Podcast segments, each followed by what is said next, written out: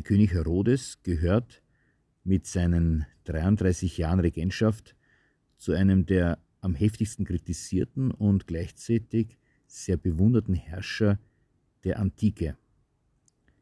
Er wurde König in Israel im Jahr 37 vor Christus und starb im Jahr 4 vor Christus. Wie auch heute war es damals nicht leicht, Israel zu regieren. Das jüdische Volk war in sich nicht eins. Die Zeloten kämpften gegen die Römer, die Pharisäer lebten konsequent nach dem Gesetz des Mose, der Torah, die Sadduzäer kooperierten mit den Römern und leugneten im Gegensatz zu den Pharisäern die Auferstehung. Schließlich lebten auch noch Heiden, also Römer, Griechen und andere Völker und Samaritaner in Israel. Die Mutter des Herodes war Sabbatärin, also nicht Jüdin. Der Vater stammte aus Idumea, das nach der Eroberung zum jüdischen Glauben übertrat.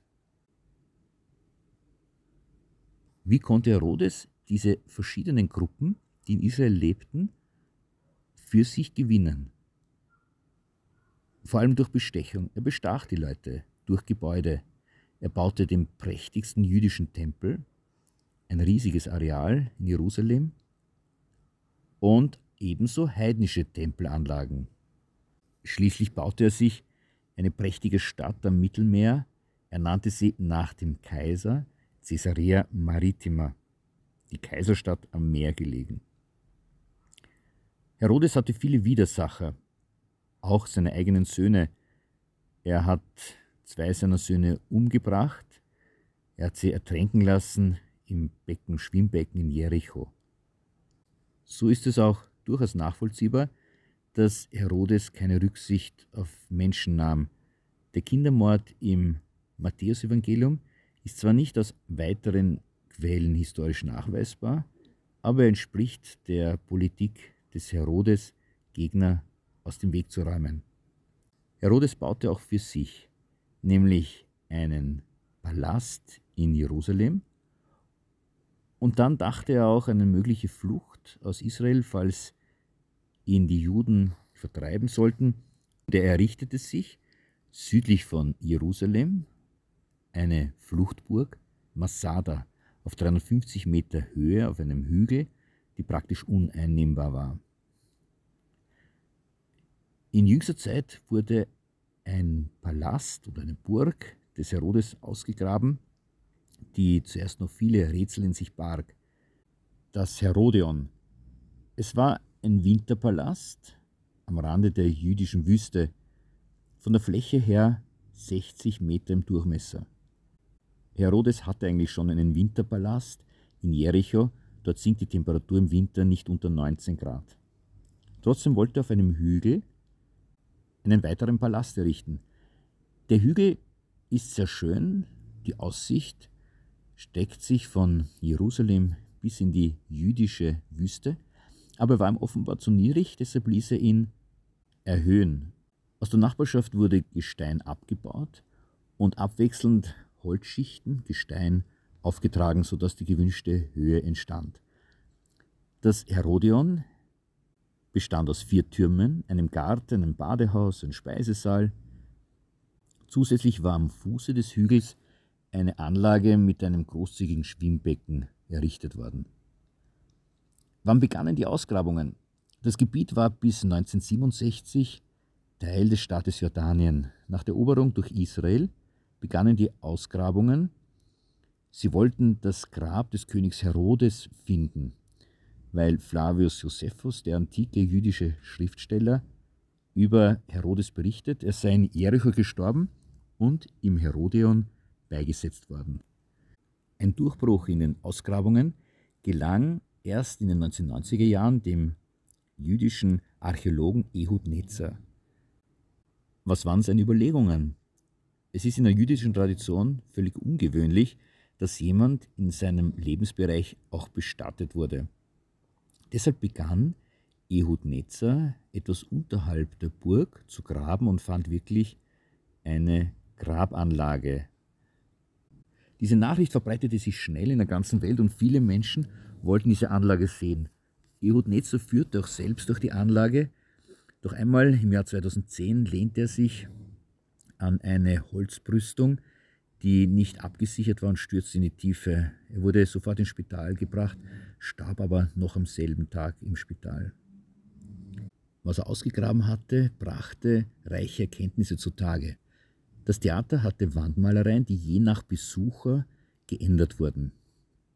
So finden sich dort Ansichten von Ägypten und der Schlacht, der Seeschlacht von Actium. Welche Bewandtnis hat es damit?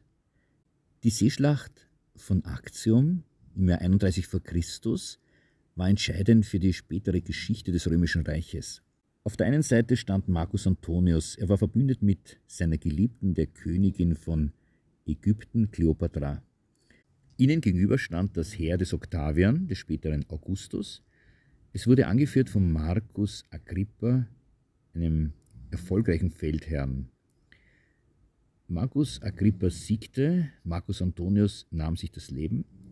Und für diesen Marcus Agrippa, anlässlich seines Besuches in Israel, ließ Herodes die Wandmalereien des Theaters im Herodion ändern. Er ließ zumindest zwei Bilder anbringen. Das eine stellte Ägypten dar und das andere die Schlacht von Actium. Woher hatte Herodes die finanziellen Mittel, um diese reiche Bautätigkeit zu entfalten? Einerseits baute er die Landwirtschaft an der Mittelmeerküste aus. Berühmt ist die Terra Rossa, eine fruchtbare Erde. Eine weitere Einnahmequelle war der Verkauf von Asphaltklumpen, die im Toten Meer gewonnen wurden. Und schließlich der Verkauf von Parfum aus dem Balsamstrauch Apharsimon, heute unbekannt. Man weiß nicht, um welches Gewürz oder welchen Strauch es sich handelte, aber das war ein Parfum, mit dem auch Kleopatra handelte. Der Strauch wuchs in Engedi und Jericho. Das sind Gebiete von Kleopatra, die sie Marcus Antonius geschenkt hatte. Dann handelte Herodes mit dem Salz aus dem Toten Meer und schließlich hatte er auch Kupferminen bei Elat im Süden Israels und auf Zypern. Herodes beschäftigte Architekten aus Rom. Zum Beispiel lassen die Fliesen in Masada darauf schließen. Herodes selbst war vor seiner Königsherrschaft einige Jahre in Rom gewesen und hatte dort die Architektur kennengelernt.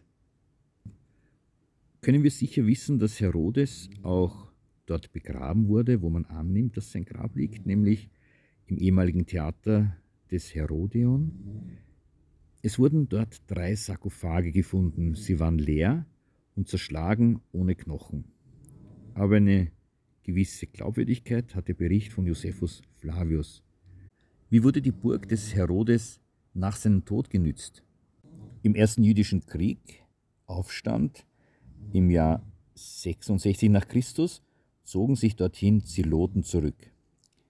Sie legten Vorratsräume an und machten die große Zisterne von außen unzugänglich. Innen gruben sie lange Tunnel. Die Zeloten hatten eine religiöse und politische Dimension in ihrem Leben. Sie richteten religiöse Räume ein, eine Synagoge statt des herodianischen Speisesaals, auch ein rituelles Bad. Man fand übrigens in den Vorratsräumen Kerne von Datteln, von Oliven und Getreide. Noch ein erstaunlicher Fund zeigten die Ausgrabungen. Herodes ließ von der Mittelmeerküste Terra Rossa, fruchtbare Erde, für seinen Garten eigens auf das Herodion bringen. Wie wurde dieser Palast, dieser Festungspalast mit Wasser versorgt? Herodes ließ eine große Zisterne errichten. Die Zisterne wurde mit Quellwasser gefüllt. Woher kam das Quellwasser? In der Umgebung von Bethlehem finden sich einige Quellen. Sie wurden von Herodes erschlossen er ließ dort riesige Zisternen errichten und von dort wurde das Wasser in Wassersäcken auf den Berg getragen. Das Leben in diesem Winterpalast, in dieser Burg, war angenehm gestaltet, eben auch durch ein Badehaus und durch eine Sauna für die kalte Jahreszeit. Faszinierend ist, dass das gewölbte Dach aus Stein in diesem Badehaus bis heute erhalten ist, 2000 Jahre alt, einzigartig für Israel. Das Herodion wurde durch ein Erdbeben zerstört. Israel liegt ja auf der Schnittstelle zwischen der arabischen und der afrikanischen Platte im Jordantal. So kommt es immer wieder zu Erdbeben, die auch antike Gebäude schon vernichteten. thank you